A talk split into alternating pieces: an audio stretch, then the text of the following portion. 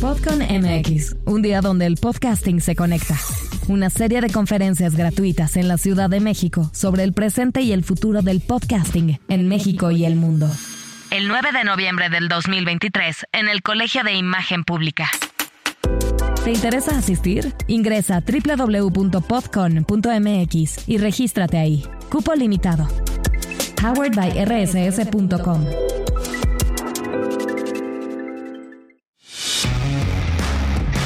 Podcastera MX presenta. Nuestro cuerpo no es solo el cuerpo físico, el que se viste, el que se peina, sino es ese cuerpo que también grita y ese cuerpo que también está presente y puede ser ruidoso y puede ser molesto y puede ser de muchas otras cosas, ¿no?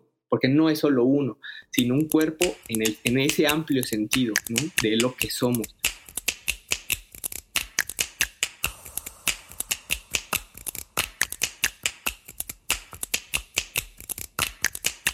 Angélica Íñiguez. Estás escuchando Corpus Sapiens, el podcast que va del cuerpo a la danza. Una producción original de Podcastera MX. Te doy la bienvenida a este episodio de Corpus Sapiens podcast. Hoy vamos a conversar con tres artistas del cuerpo, de la oreja, de la escena, tres artistas hackers. Ahora nos platicarán acerca de eso. Em, ellos son Iliana Olalde, Fermín Martínez Guzmán, conocido como Ferch, y Sendik Vázquez. Muchas gracias amigos por estar aquí. Hola, hola, gracias. Gracias. Gracias, Angélica, de nuevo. Gracias por, por la invitación, por, por también haber acudido eh, a vernos allá en, en, en Guadalajara. Y por lo cual, o sea, nos conocimos y hubo el interés de, de hacer esta pequeña charla y nada, como contentos de, de poder compartir en general eh, con nosotros, pero con, con, todos los que nos vayan a escuchar. De, lo poquito o de lo mucho que nos interesa. Esa es la voz de Sendik Vázquez, para que vayan identificando. Y les voy a contar que ellos son Sociedad del Paisaje, la sociedad del paisaje vincula prácticas performáticas y sonoras en la relación cuerpo-paisaje-ruido a partir de un pensamiento y ética hacker que entrelaza naturaleza, afectividad y tecnología low-fi. Sin una sede específica, procuran ampliar las redes de movilidad a partir de Chiapas, Morelos y Michoacán, tomando en cuenta el impulso por descentralizar los modos de producción en el país colaborando con espacios afines como 4x4 y Espacio Transmutante, entre otros. Interesados en el movimiento artístico del land art, sus prácticas se vinculan con entornos naturales, buscando traer a la escena estéticas, lenguajes y producciones contemporáneas.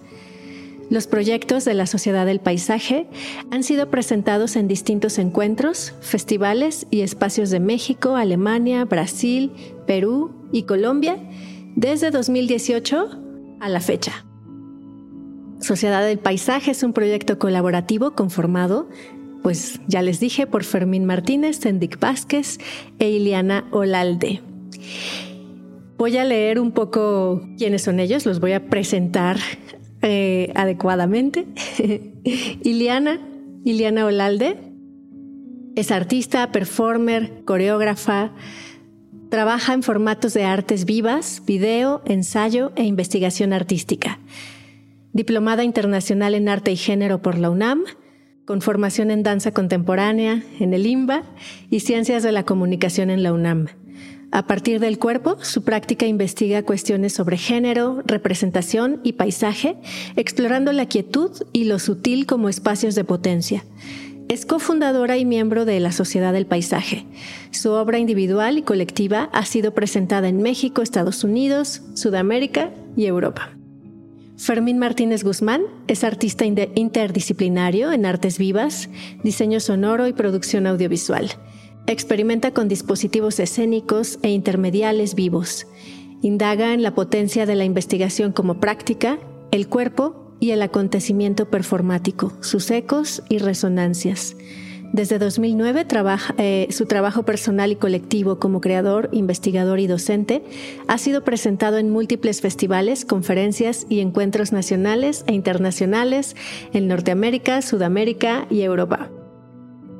Sendik Vázquez es artista corporal, coreógrafo, interesado en el acto escénico como proceso vivo, ha compartido ideas y conocimientos con diferentes artistas en coreografías, instalaciones y laboratorios. Es parte de los proyectos La Sociedad del Paisaje y de 4x4, donde investiga prácticas amorfas, ilegales, imprácticas, incómodas, amplias, desde un laboratorio corporal de exploración, sonorización e improvisación una vía negativa, vinculándolo con diferentes espacios de experimentación, pedagogía y creación. Ay, chicos, qué, qué interesante. O sea, creo que. ustedes. si lo pones así, Bienvenidos. uno tras otro, como que suena muy rimbombante, ¿no? Y sí. Pero si los estuvieran viendo, si esto fuera un video podcast, que me he negado a que sea video podcast y he querido dejarlo en audio, hubieran visto toda una performance una coreografía, una pieza. pues a mí me tocó verlos en la ciudad de Guadalajara. Eh, en el Festival Internacional de Danza Jalisco 2023, en el Museo de Arte de Zapopan, donde presentaron El cuerpo es el mensaje, una instalación sonora, ya no les voy a leer más, más bien voy a dejar que ellos nos platiquen, una instalación sonora y corporal ellos lo llaman coreosonora, si no mal recuerdo. Y ya, por favor, platíquenme cómo nace Sociedad del Paisaje y cuáles son esas cosas que más les interesan. Me llamó mucho la atención y quiero hablar de eso, de la ética hacker. Pero por donde quieran empezar, adelante. Sí, creo que, creo que el principal interés y que, y que también para mí tiene que ver con, con hackear los espacios o las formas de producción eh, habituales en donde pensamos que, que, lo principal es convivir y es compartir eh, intereses, tiempo y, bueno, la vida, ¿no? Somos, somos principalmente amigos y a partir de eso hay, hay un interés por, por producir y por, y por generar eh, maneras en las que la base es esa, ¿no? La convivencia y donde digo lo, decimos de broma, pero es muy cierto, como que nuestro pretexto es, hacer cosas para compartir, sabiendo que, bueno, los tres estamos en distintos lugares y, bueno, buscar pretextos para encontrarnos. Y creo que de ahí nace la, la sociedad del paisaje, nace más como por el interés de conocernos, de compartir prácticas y como de este lugar de intuición, de generar esta, una amistad profunda, ¿no? Creo que hay algo que uno percibe a veces y que puedes ves nacer eso, ¿no? Eh, esa intención de decir, eh, creo que resueno con, con esta banda y, y, por ahí algo va, va, a surgir, ¿no? Y creo que eh, desde ahí, desde ahí surge la sociedad. Luego ya el cómo es otra cosa, ¿no? Sí, a mí me encanta esto de que nos pasaba de niños, ¿no? Que es muy de los niños, quiero ser tu amigo y que nos sigue pasando de, de, grandes, ¿no? Yo quiero ser amigo de ellos. Sí, exacto. Ya de grande nos inventamos unas este, estrategias más elaboradas de ser amigos. sí, sí, exacto. ¿Y qué dicen ustedes? eh, como que también en su momento, pues, obviamente a partir de ser amigos, y de empezar a, juntarnos para investigar o para compartir nuestros propios procesos, ¿no? Como personas, a nivel personal, pero a nivel, a nivel como, ¿cómo diría?, artístico, pues decidimos como buscarnos un, un, nombre que como que nos identificara. Y en ese momento eh, estábamos en Morelos, estábamos en Tepoztlán y fue que o sea, teníamos como una rutina muy, muy concreta de, estar yendo a la montaña, de, ahí estar platicando, de, era como nuestro momento de, encontrarnos y aparte como de, investigar algo que en su momento no lo entendíamos, pero que iba a empezar a detonar una serie de cosas como de, creaciones. Y fue que dimos, después de varias vueltas, con, con, con decirnos o hacernos llamar sociedad, eh, Fermín ahorita dirá como un, algo más profundo sobre qué, qué es o, de dónde puede provenir una sociedad en este también, en este imaginario. Y del paisaje, pues porque obviamente no, sentimos que, que, pertenecemos más a la montaña en cierto sentido, ¿no? O sea, como en esta cuestión eh, menos antropocéntrica de decir, ah, somos los más importantes, sino más bien pertenecemos a un conjunto mucho más grande y al mismo tiempo como que se puede jugar, ¿no? Que donde uno puede entrar y salir todo el tiempo, que es, por así decirlo, el paisaje. ¿Y qué más ibas a agregar, Fermín, sobre, sobre la sociedad?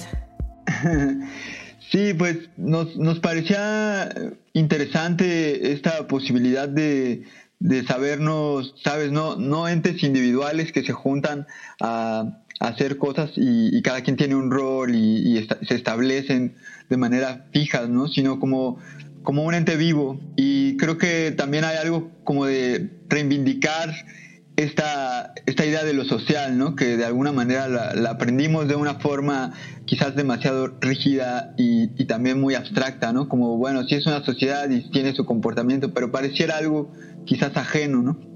Aunque somos parte de ella, ¿no? Y, y tomamos rol en ella.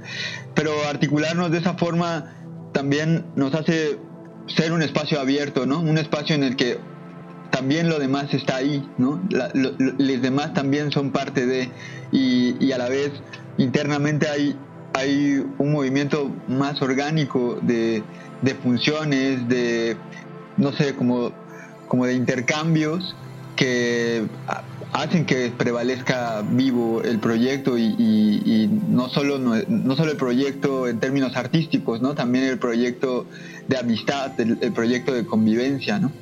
Y, bueno, un poco, un poco en, ese, en ese aspecto pensamos de esa forma, ¿no?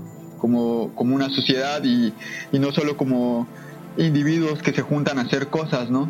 También hay, eh, digo, tú lo viste alrededor eh, hay más personas que, que si bien no, no son este no están todo el tiempo con nosotros pues al final se, se, extiende esta sensación de la sociedad del paisaje eh, esa pieza que tú pudiste ver pues cada vez que la presentamos hay un invitado local que, juega con nosotros, ¿no? Y, y, también hay una red de, de, gente con la que convivimos, con la que extendemos eh, esta, esta relación con, con, el espacio montaña, con el paisaje y tal.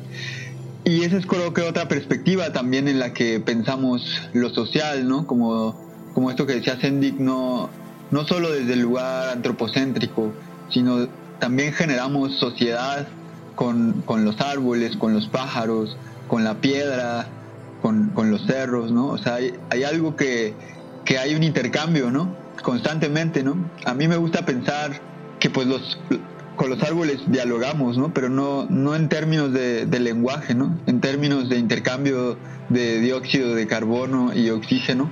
Estamos constantemente dialogando, ¿no?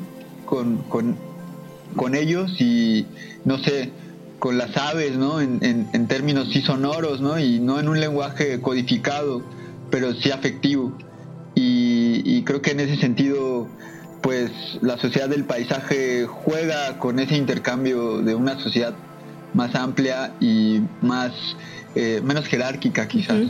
Sí, pues ya nos contaba Sendik, bueno, cuando platicábamos acá en Guadalajara, que para él era muy nutridor ir al cerro con los perros y, estar como es que nos consideramos como muy, muy fuera de la naturaleza, ¿no? Como vamos a la naturaleza, cuando la naturaleza somos nosotros y ahí se da ese intercambio, ¿no? Y por eso sentimos seguramente esa recarga. Iliana, ¿nos puedes platicar un poco acerca de esta relación de cuerpo, paisaje, ruido? ¿Cómo lo han explorado? Que han encontrado. Y al ratito les platicamos de la pieza que presentaron en, que presentaron en Guadalajara. Les hacemos una descripción para que tengan una idea. Sí, yo creo, bueno, o sea, lo más obvio de pronto es que los tres venimos de como de una trayectoria que tiene que ver con las artes escénicas, con cuestiones que de performar el cuerpo.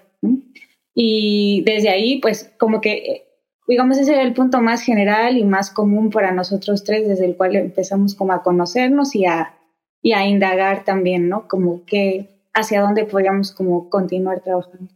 Y luego, bueno, esta cuestión del paisaje, con nuestras prácticas pandémicas de caminar el teposteco para arriba y para abajo y cada quien como en sus intereses y en sus objetivos de qué tan eh, intenso puede ser eso.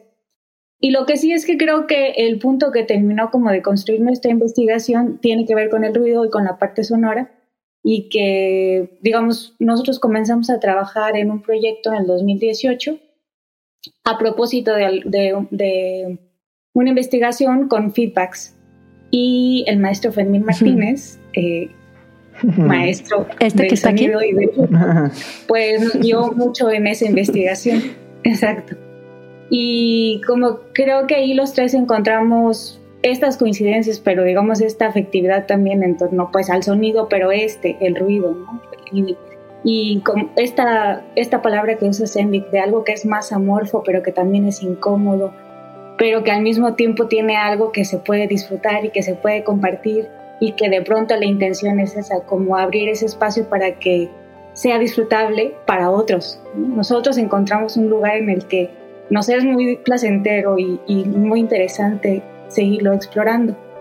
Y creo que nuestro interés de pronto es en esta relación de tres cosas que son diferentes pero que pueden convivir, el cuerpo, el paisaje y el ruido, encontrar esa manera de compartirlo con el público, de compartirlo con otros artistas y de hacer crecer como la red de la sociedad del paisaje desde estas, pues sí, cosas que parece que no conviven, pero en realidad eh, pues en un nivel sensible sí, realmente sí, o sea, como, como cuerpos. Y que en la vida cotidiana están conviviendo todo el tiempo también, ¿no? Total. Pues cuando llegamos al Museo de Arte de Zapopan, entramos a un salón, a una galería blanca con ventanas por un lado, era un espacio rectangular, alrededor había sillas eh, había luz natural y en el centro había dos especies de islas con eh, tripiés y antenas, antenas blancas como platos, platitos de diferentes tamaños, en diferentes alturas, al menos en diferentes alturas. Y además había dos cuerpos masculinos vestidos de blanco eh, uno de ellos era Sendik, si nos pudimos dar cuenta de eso. y el otro era su invitado de Guadalajara, que se llama Víctor, Víctor Villasana. Víctor Villasana, exacto. Entonces nos pidieron que al entrar, antes de sentarnos en ese dispositivo llamado silla, del que Sendik nos platicará también, eh, nos pidieron que nos acercáramos a las antenas, a los micrófonos, como a, hacer un poco de sonido o no, o explorar qué pasaba solo con el acercarnos, ¿no? Y, generar este, ¿cómo se llama? Este sonido que vicia los audífonos, ¿no? Que es cuando se vicia el micrófono y nos acercamos y nos alejamos. Esos eran los sonidos que se iban generando. Entonces, bueno, después de una medio tímida exploración en esa ocasión, nos sentamos todas y todos alrededor y comenzó una performance o no sé, el movimiento de los cuerpos en relación sonora con esos objetos antenas. Después nos pusieron a gritar a todos, lo cual fue muy liberador. Y, sí, fue muy liberador porque tuvo un efecto como muy relajante en toda la sala, ¿no? En toda la, galería. Y bueno, eso fue lo que presentaron en Guadalajara esa experiencia y quisiera que nos contaran más cómo lo concibieron y cómo también eh, cómo leen esta interpretación pues o esta descripción con respecto de lo que ustedes quieren mostrar o presentar o a lo que quieren darle énfasis. Pues el cuerpo es el mensaje, o sea que es esta pieza que ahorita describiste. Eh, fue pensada como, o tuvo un proceso como de, de desarrollo Mm, bastante complejo. Empezó siendo una, un video, una pieza coreocinemática que hicimos en el Teposteco y después fue, o sea, como que la pensamos más para, para que fuera una especie de instalación. Pero más que una instalación que, puede ser como o provenir más como de un de, artes visuales a nosotros como nos encanta pensar en el cuerpo como un eje eh, primario, por así decirlo, fundamental, central, pues empezamos a, pensar de qué otras formas se puede convivir con algo que nosotros podamos como compartir, ¿no?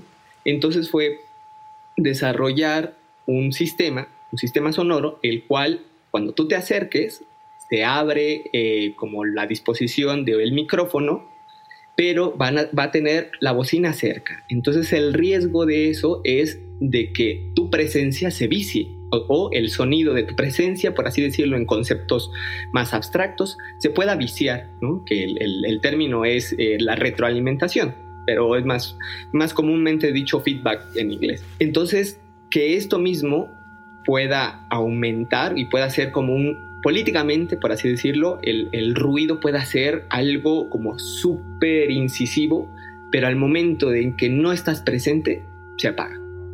¿no? Ese es un poco el principio de, de, lo que viste tú, de los platos, ¿no? Con micrófonos, con que pusimos como a nivel estético de una forma, de una colocación como espacial, pero que tenía esa sensación de decir que sea necesario entrar en contacto o acercarse. E incluso en algún momento no solo acercarse, sino si tú te acercas y te dejas de mover, se apaga también, ¿no? que, bueno, en Guadalajara fue particular, hubo, hubo bastante gente, entonces como que siempre hubo un momento donde, o sea, nunca se apagó por completo, ¿no? Porque había tanta gente moviéndose y, y, los sistemas captaban pues, el movimiento así de alguien, entonces pues nunca se, nunca se apagó, pero en, en, en cierto sentido que también tiene que ver con nuestra exploración es que ¿dónde está la presencia? O sea, por ponerlo más en una pregunta, ¿no? ¿Dónde, dónde como reside esto que nosotros estamos haciendo? Reside en las bocinas que nosotros como quisimos generar, en la gente que empezó a jugar, en nosotros queriendo incidir, en, en, el eco, dijera eh, Fermino, en la, ¿cómo, ¿cómo, lo dices? Perdón, en la reverberación. Ajá, en la reverberación, ¿en dónde está realmente? Tiene que ver un poco con, la, con, el, mismo título de El cuerpo es el mensaje, puesto que no hay un solo factor importante como decir está aquí, la presencia solo está aquí. Somos múltiples, ahorita mismo estamos siendo a distancia, pero estamos, estamos siendo, sí, estamos viéndonos, estamos conviviendo y no por eso no estamos también en nuestro espacio personal. Nosotros en Chiapas, eh, en Tepoztlán, en Guadalajara, ¿no? Es un poco, y, al mismo tiempo era un poco una crítica, o es para nosotros, lo queremos ver desde ahí, si no mal, si, no mal hablo de por todas, eh, es una crítica decir que solo basta nuestro propio cuerpo para, para ser, ¿no? Porque más allá de todas las, de las cuestiones que queramos ponerle de conceptualmente, de queramos referenciarlas hacia un lado o hacia el otro, lo importante es vernos ahí. Y por eso en, un momento de la pieza eh, intentamos que todos gritemos porque es como reconocer que estamos ahí y que nuestro cuerpo no es solo el cuerpo físico, el que se viste, el que se peina, sino es ese cuerpo que también grita y ese cuerpo que también está presente y puede ser ruidoso y puede ser molesto y puede ser de muchas otras cosas, ¿no? Porque no es solo uno, sino un cuerpo en, el, en ese amplio sentido, ¿no? De lo que somos. Pero como, no sé, como que nos gusta mucho pensarlo siempre desde la pregunta, ¿no? ¿Dónde? O sea, el cuerpo es el mensaje, pues porque tal vez solo, solo es eso, solo basta eso para pensar en todo en ¿es acaso eh, esto que estamos siendo solo somos esto? ¿O qué es, incluso qué es cuerpo? Por ya, por, por pasarme a, otro, a, otra pregunta más existencial. A Honduras. Pero justo, esta, lo, lo efímero de la danza, de lo que se habla a menudo, creo que tiene como su, su contraparte en la potencia de la presencia, del cuerpo como presencia. Y creo que todo esto que ustedes mencionan es, habla justo de eso, del, del ser, del cuerpo, del estar presente, del, del poder que hay en un cuerpo cuando está, simplemente cuando está, más allá de todo lo que haga. Bueno, y me gustaría... Eh, que me contaran acerca de esta idea de ética hacker. ¿Qué conciben ustedes como ética hacker? Me encanta la palabra hackear, por cierto. Bueno, partimos de pensar que eh, normalmente esta idea de, la ética hacker y, de los hackers se, adjudica como a todas estas cuestiones tecnológicas, ¿no? Como a, modificar una tecnología que está pensada para algo eh, y cambiar sus fines, ¿no? Y, alterarla y llevarla hacia otros intereses, ¿no? Y a nosotros nos, interesa hackear incluso eh, esa, esa idea de los hackers y ampliarlo no solo a lo tecnológico, ¿no? Sino a distintas otras maneras de producción, de estar a los fines en sí mismo, de, por ejemplo, hacer arte, etcétera, ¿no? Y, y, desde ahí también de esta relación con el ruido o con, con el grito, con el gesto sonoro, que también ahora que, que, que, hablaban esto de la presencia, creo que de alguna forma es como esta sensación cuando gritas en, en, la montaña y, y entonces escuchas que regresa, ¿no? O sea, escuchas ese eco y entonces ahí te escuchas y te reconoces presente, ¿no? Porque mientras lo haces, probablemente no estás escuchando, no te estás escuchando, sino solo la posibilidad de que la, de que la otra pared de enfrente te rebote, entonces ahí te escuchas y, te reconoces, ¿no? Y de alguna forma esta relación con, con, el gesto sonoro, con el grito, con el feedback, con todas esas manifestaciones sonoras, que todas vienen de acciones, ¿no? Eh, hacen esa, esa presencia también de, esta relación con el ruido como visceral, como este, no sé, hace rato que, ladraba Noise, ¿no? Noise está ahí presente y hay algo que llama su atención y, entonces ladra como un gesto justo de presencia, ¿no? Y creo que hay algo, por ejemplo, de hackear esa relación con, con el ruido y con la expresión incómoda y visceral que quizás no siempre tenemos relación con ello, ¿no? Entonces, hay, distintas, distintos abordajes desde los cuales nos interesa esta, esta relación con los hackers. Creo que la, principal es, es acercar estos gestos expresivos de lo ruidoso al público, ¿no? Y, y, tener esa experiencia, sí, quizás incómoda, pero también como ese momento de compartir el grito y entonces reconocernos todos en ese gesto. Hay algo también de, de modificar esa relación con el ruido y de llevarla hacia otro, hacia otro lugar, ¿no? Como no, no como algo incómodo que ignorar, sino como un lugar en donde también compartirnos, ¿no? Donde también decir, sí, sí estamos aquí, ¿no? Y estamos aquí desde este lugar visceral, gestual, que como animales tenemos y que probablemente hemos también reprimido, ¿no? O, hemos dejado de escuchar lo incómodo que puede ser el, el sollozo de alguien o de algo, el llanto, la rabia, como todas esas otras manifestaciones afectivas que prevalecen ahí en, digamos, en, dentro de lo ruidoso, ¿no? ¿Quieren decir algo a ese respecto, Iliana Osendik? Yo, como comentar, en algún momento también estuvimos, o sea, llegó a nuestras manos un, libro de, de, ¿cómo se llama? Del Comité Invisible, si no mal recuerdo, ayúdame, Fermín.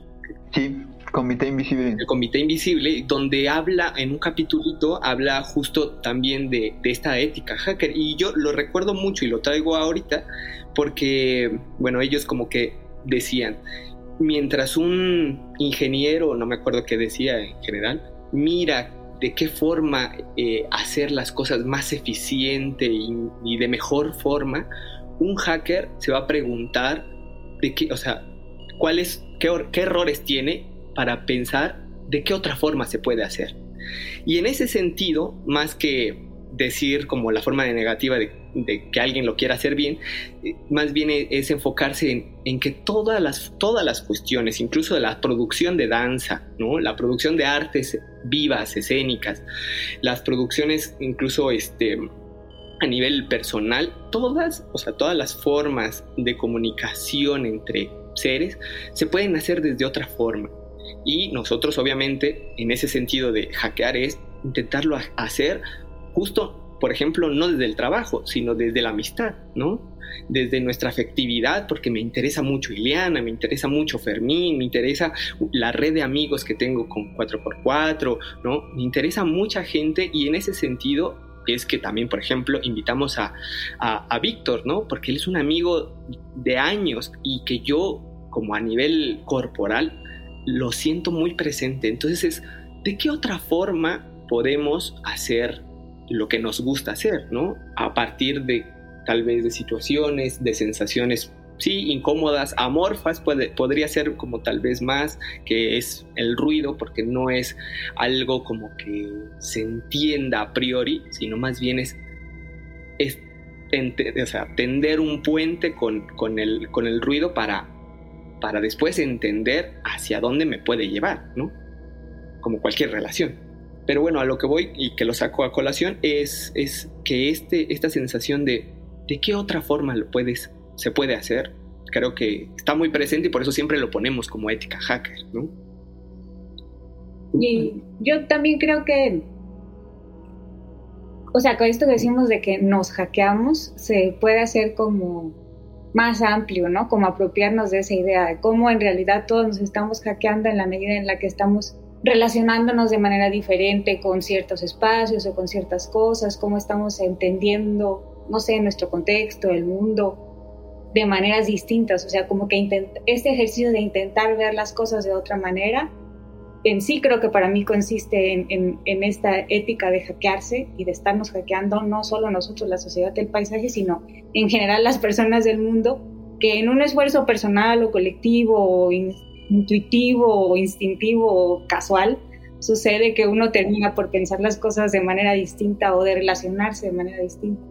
Y creo que, eh, por ejemplo, en esto que decíamos del cuerpo, de, que aparece en el cuerpo ese mensaje, que empieza a develar como un espacio, pues me parece muy interesante de qué es el cuerpo, de, porque el cuerpo no solo justo hackeando la idea del cuerpo como una cosa antropocéntrica, sino como el cuerpo, el ruido que está muy presente y que es indomable y que hace lo que quiere y que nos, nos acude o el espacio también como un cuerpo que tiene sus presencias, nosotros como algo tangible, pero también lo que es intangible, lo que no está visible, la luz que atraviesa y afecta también a los objetos y a nosotros también de alguna manera, o sea, si me pega un rayo de sol terrible, pues yo me muevo porque me encandila o me empieza a dar calor, lo que sea.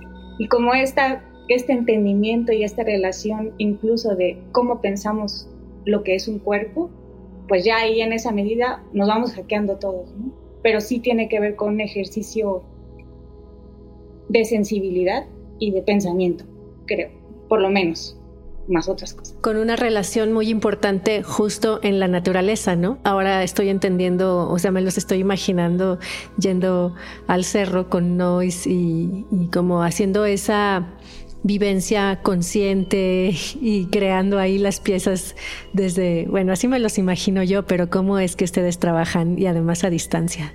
Por lo general siempre como planeamos hacernos una residencia un algo, o sea, por ponerle un nombre, eh, y nos vamos a, encerrarnos, a encerrarnos, por así decirlo, aunque no es encerrarnos, sino más bien a ubicarnos eh, eh, los tres en, un punto geográfico para comenzar o para platicar, para abordar las cuestiones que, que, queramos como comenzar y obviamente a la par irnos así a, a, explorar la montaña que está cerca, ¿no? Básicamente siempre como que intentamos combinar como este ejercicio de gestión, ¿no? De, a ver, ¿de dónde saco recursos? Pues para porque al final transportarse aquí en todos lados cuesta dinero. Pero entonces, ¿de qué forma, de dónde obtengo un dinero para poder vernos, ¿no? Estar juntas en un mismo lugar, convivir, pasarla bien, ir al cerro y entonces empezar a generar algo que alguien tiene como principio. Entonces, así generalmente hemos trabajado hasta la fecha, ¿no? Tampoco somos un proyecto que llevamos mucho tiempo, más bien cada uno de cada una de nosotras pues lleva bastante tiempo trabajando en muchas otras cuestiones y que nos reunimos pues tiene menos, bastante poco tiempo. Pero entendemos esos, esos lugares como de gestión más específica y más enfocada y más, eh, tal vez más intensa, por así decirlo, eh, que nos funciona a nosotros mismos, ¿no? O sea, nos funciona que cada uno tenga eh, sus propias cosas en otros ámbitos y luego vernos para platicar y hacer algo en concreto, un pequeño paso de investigación, irnos a, escalar a tal lugar o irnos a hacer esto o irnos al río y dejarnos de ver otro tiempo, volver a encontrar otro lugar diferente volvernos a ver. esa es nuestra forma en, cómo hemos trabajado. Y esto pues porque hemos visto que, digo, no solo a nosotros, pero a mucha gente le funciona como ese grado de, como de, de, soltura en, en, la necesidad de, que como somos tan variados, o sea, en, en, nuestra, en las cosas que hacemos, pues dedicarle tiempos específicos a cada cosa, ¿no? Y también obviamente nos permite que cada uno estemos en, en lugares diferentes, ¿no? Eh, pero al mismo tiempo con, con, esas ganas de siempre buscarnos para, para vernos, para convivir. Yo les preguntaría por la dimensión sonora, por la dimensión ruidosa. ¿Cómo, desde dónde dirían que crean bueno, ya contaba Iliana que, que, el común denominador es el cuerpo, ¿no? Pero el, pensamos luego en el cuerpo como entrenado, en el cuerpo del bailarín, ¿no? Pero el cuerpo en sí mismo también es ruidoso, ¿no? ¿Y cómo es que ustedes incorporan esta dimensión? Es como, bueno, yo estudié artes audiovisuales y recuerdo que a mí en la escuela me decían, bueno, en una película, por ejemplo, tenemos eh, varias líneas o varias capas. Una es la imagen, otra es el sonido, la banda sonora como tal, y otra es el diálogo, ¿no? Tenemos por lo menos esas tres líneas de comunicación. Entonces, ¿Ustedes hacen alguna reflexión y en algún momento integran esa parte del sonido, del ruido? ¿O podrían decir que es algo que ya estaba desde siempre en su forma de crear y de ser, como en su conciencia, y que fue muy, muy natural ponerlo ahí? Yo, por ejemplo, creo que me sé la respuesta de Fermi de alguna manera, o sea, la intuyo, pero yo creo que tengo una experiencia diferente de cómo comencé a relacionarme con, con la cuestión sonora, con, esta parte de experimentar. Porque yo en mi práctica, en lo que yo había trabajado tanto de manera personal como con otros proyectos, no era algo como que yo tuviera mucha atención, o sea, como que tuviera yo eh, un, un gran fundamento desde el cual estaba partiendo y que tuviera como pues sí, como mucho antecedente. Para mí sí fue un, ha sido un irlo descubriendo sobre el camino y desde mi experiencia eh, ha sido muy em, divertido y muy este, como disfrutable someterme a, o sea, no, no someterme en el mal sentido, sino como descubrirme ahí encontrando un sonido que es como muy grande. Yo más bien digo que es como muy indomable, porque realmente no, no, como que no, no le puedes agarrar la rienda de pronto, o sea, no totalmente. Pero no sé, yo tengo una experiencia que como que la tengo en mi corazón. Cuando eh, estuvimos trabajando una pieza anterior a esta que es eh, Soundcheck, prueba el sonido, y dentro de las exploraciones que, que hicimos teníamos unas bocinas y estas bocinas les pegábamos el micrófono cerquitita para que producieran la mayor capacidad de feedback y de ruido y de estridencia y te quedas un poco sorda. Entonces yo me quedaba un poco sorda, pero había una bocina en la que yo probaba una cosa que le terminamos diciendo el graznido. Y entonces era como un pato que hace como, no sé, un sonido muy extraño, pero ni siquiera se parecía al mío porque era como más grave y obviamente como muy percutido el nivel de reverberación justo del sonido. Y recuerdo que las primeras veces, o sea, más como que un rechazo era como, ¿qué es esto? ¿No? O sea, este sonido, ¿cómo se está produciendo? ¿Cómo se está articulando de esa manera? Y era más como desde esto no lo entiendo. O sea, no entiendo cómo lo estoy sacando, no entiendo cómo lo sigo pudiendo repetir de alguna manera y qué, qué, quiere decir, ¿no? O sea, si va en la pieza, si no va en la pieza, si es parte de la exploración o no. Y terminó siendo parte de, como digamos, de, de, la última escena de la pieza esta intensidad de sonido, de ruido, de producir ese graznido todos juntos. Y eso yo lo reconozco como algo que me terminó por conectar con esta parte de la experiencia ruidosa, de atascarse, de, de como romper algo, de una parte como media violenta. No, ni siquiera sé bien cuáles son las palabras porque creo que nunca me he puesto a decirlo hasta ahora, pero yo que no tenía como esta experiencia, ni este contexto, ni esta relación con el, con el sonido, ni con el ruido, ha sido mi camino y se vuelve como muy disfrutable. Es muy placentero, es raro y quieres ver qué otras cosas raras pueden suceder y pues como, como a lo mejor un poco este primer acercamiento de gritar todos juntos, quién sabe de dónde y como para qué, pero se siente bien, es liberador, lo estamos haciendo, me estoy viendo a mí mismo, misma haciéndolo y, lo estoy este, disfrutando. Y ya, y ya, y no tiene sentido y no va para mucho más, o sí, pero el momento y la experiencia es como suficiente para, para sostenerlo y seguirlo sosteniendo. Sí, o sea, como, como práctica, digo, yo vengo trabajando pues con el sonido desde hace tiempo, pero puntualmente creo que creo que parte de la escucha, o sea, como este momento en el que empecé a descubrir todo un mundo de otras sonoridades un poco como lo que, lo que, lo que describe muy bien la maestra Ileana, que me empezó a interesar más lo que producían a nivel de experiencia y, que ahí de nuevo vuelve la presencia del cuerpo, ¿no? Porque la escucha no es más que la atención, ¿no? Y la atención es como la presencia que está poniendo toda su energía en experimentar, ¿no? O sea, no en experimentar como probar y errar, sino en experimentar como, como en tener una experiencia, ¿no? En qué es esto, qué me está pasando, cómo, cómo me estoy acercando a esto.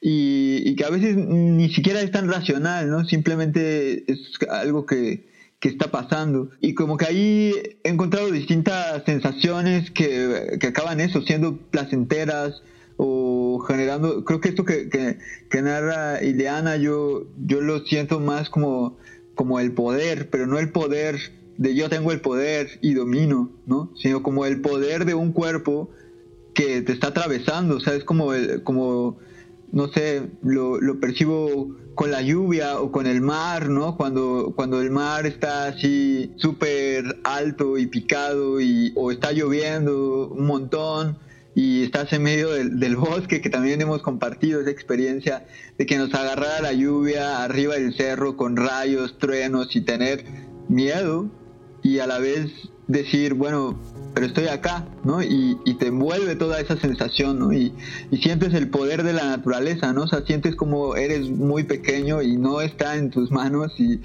hay mucho ahí que está, digamos, fuera de control, pero en realidad no, está solo siendo, ¿no? Y un poco eso, esa relación con el, con el ruido y con esta sensación de algo más poderoso del cual eres parte, porque también producimos un montón de ello y, digo, puntualmente nosotros lo provocamos, ¿no? Pero, pero esa experiencia de estar atravesado ahí, creo que hay algo que también empodera y que, y que también genera una sensación liberadora, que creo que sí, esto que lo, lo, lo dice muy bien Ileana, ¿no? Como quizás roza lo violento, pero no desde un lugar, digamos, agresivo, ¿no? Sino desde un lugar de que tiene un carácter de potencia y tiene un carácter de, atravesamiento, tiene un carácter afectivo, o sea, que, que, mueve cosas que quizás no precisamente comprendes, pero te hace sentir un algo, ¿no? Y creo que en eso inefable para mí radica mucho de ese interés, ¿no? Como qué es eso que quizás no del todo puedo decir tanto, pero sí reconocemos ese momento en el que en el que estamos ahí y, se está disfrutando, ¿no? Como, como ese grito colectivo en el cuerpo es el mensaje o, este momento al final de soundcheck, no lo sé, o, o de pronto yo recuerdo también con Sandy grabando el cuerpo es el mensaje, eh, algún momento que que estábamos grabando unas aves con uno de estos platos y que de pronto era no era un sonido estridente, pero sí era un sonido justo muy amorfo, que era como esa ave suena a un cinte, ¿no? O sea, suena algo muy sintético, pero lo estás ahí escuchando y es como dónde está esa presencia y pero la estás sintiendo, ¿no? No la, no la estábamos no la estábamos viendo, estábamos ahí en medio del bosque y la sensación que eso genera a nivel corporal, creo que ahí radica mucho de nuestro interés por el ruido. ¿Algo, Sandik? pues, o sea, yo me quedo así escuchándoles y hasta, hasta no sé, como que me, me, llegan así tantas cosas de querer hablar, ¿no? Como de cada concepto por separado, porque es una de las cosas que también nos, nos gusta como desenmarañar todas las cuestiones que según nosotros sabemos, como decir, a ver, ¿qué sonido? Y de pronto darte cuenta de que lo que sabes es bien poquito, ¿no? Y obviamente no nos metamos con cuerpo porque ahí sí para que veas es eso, o es una hondura que para qué te cuento, pero estás de, de, vez en cuando está sabroso entrarle a, preguntarse, no preguntarse a un nivel como, como muy cerebral o muy no sé cómo, decirlo, intelectual, sino más bien Sí, como de definición de... Sino más bien a un nivel como muy terrenal, ¿no? De decir, ¿qué es, qué es ese cuerpo? Y bueno, sí, creo que en muchos sentidos las, las, las cosas que nos gustan hacer tienen que ver con formatos o con, sí, con formas que no se pueden separar por ejemplo, el sonido del cuerpo, eh, lo visual de lo, de lo sonoro, lo, ¿no? sino que son ya cosas que, se, que desde un momento en que se conciben son híbridas. Es como decir, a ver, puedo imaginar una montaña sin, sin no sé, es que la montaña ya tiene todas esas cuestiones, ¿no? O sea, puedo imaginar una montaña sin, sin, no sé, sin montaña, uy, no sé, ¿no? No lo sé, o sea, es complejo, ¿no? O sea, puedo imaginar un cuerpo sin que éste suene, es complejo porque a nivel auditivo puede no sonar, pero está sonando, ¿no? Entonces, como que nos interesan esos, esos formatos que sean híbridos, o sea, que no tengamos que mezclar, sino ya es una mezcla en sí mismo, ¿no?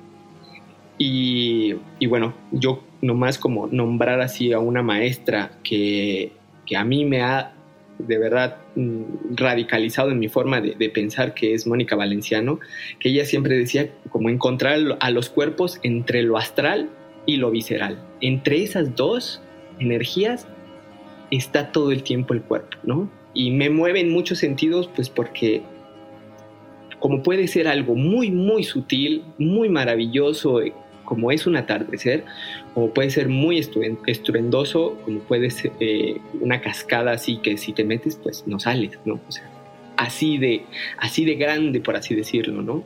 Entonces, por eso digo, entre lo astral, entre lo visceral, ahí, ahí nos gusta jugar. Wow. Oigan, pues muchas gracias a los tres. Me da mucha emoción y gratitud en mi corazón que le pongan palabras eh, como dice Iliana, de pronto por primera vez a esto que, que hacen y que ya comparten con el cuerpo, con la presencia, con el sonido, pero que ahora lo compartan con palabras en este podcast. Les agradezco mucho. Eh, les mando un abrazo hasta Tepoztlán, a Fermín y hasta Chiapas, a ustedes, Cindy e Iliana. Y me gustaría que nos platicaran dónde podemos seguirlos, cuáles son sus redes a nivel de seguimiento, pues más bien siempre podemos encontrarnos más que seguirnos. Este, en redes como en Instagram es la única que tenemos como tal de red, que es así Sociedad del Paisaje. Tenemos nuestra página, que es así, ahí generalmente subimos todos nuestros proyectos, ponemos en forma de preguntas lo que nos interesa, eh, que es sociedaddelpaisaje.com. Y nada, y a nivel personal, pues Sendik Vázquez, Iliano Alalde. Iliano Alalde y Fermín Martínez. Eso, o sea, a nivel personal, pues cada uno tiene sus propias páginas, pero a ver, ustedes digan. No, pues ahí, en el Instagram. sí, se las dejamos en la descripción del episodio. La intención es que podamos conectar, que podamos continuar estas conversaciones fuera de este espacio. Y pues muchas gracias por estar aquí. Les, les mando un abrazo muy grande y muy ruidoso, así que se oiga el cuando suena la, la chamarra, ¿no? Muchas gracias, gracias. Muchas gracias. gracias, a ustedes. muchas gracias. por escuchar este episodio de Corpus Sapiens. Por favor, compartan, hagan ruido y acérquense a, a estos artistas. Nos escuchamos la próxima. Esta es la cartelera de danza. Toma nota. Hola, soy Karen de Luna Force, directora artística del Festival Bosque La Primavera. Me da mucho gusto invitarte a nuestra séptima emisión, la cual se realizará entre el 26 de octubre y el 25 de noviembre en diferentes sedes de Guadalajara y Zapopan. Habrá conferencias, exposiciones, talleres, presentaciones escénicas, proyecciones audiovisuales, conciertos y más. Las actividades están enfocadas principalmente en la recaudación de fondos para la conservación del bosque la primavera.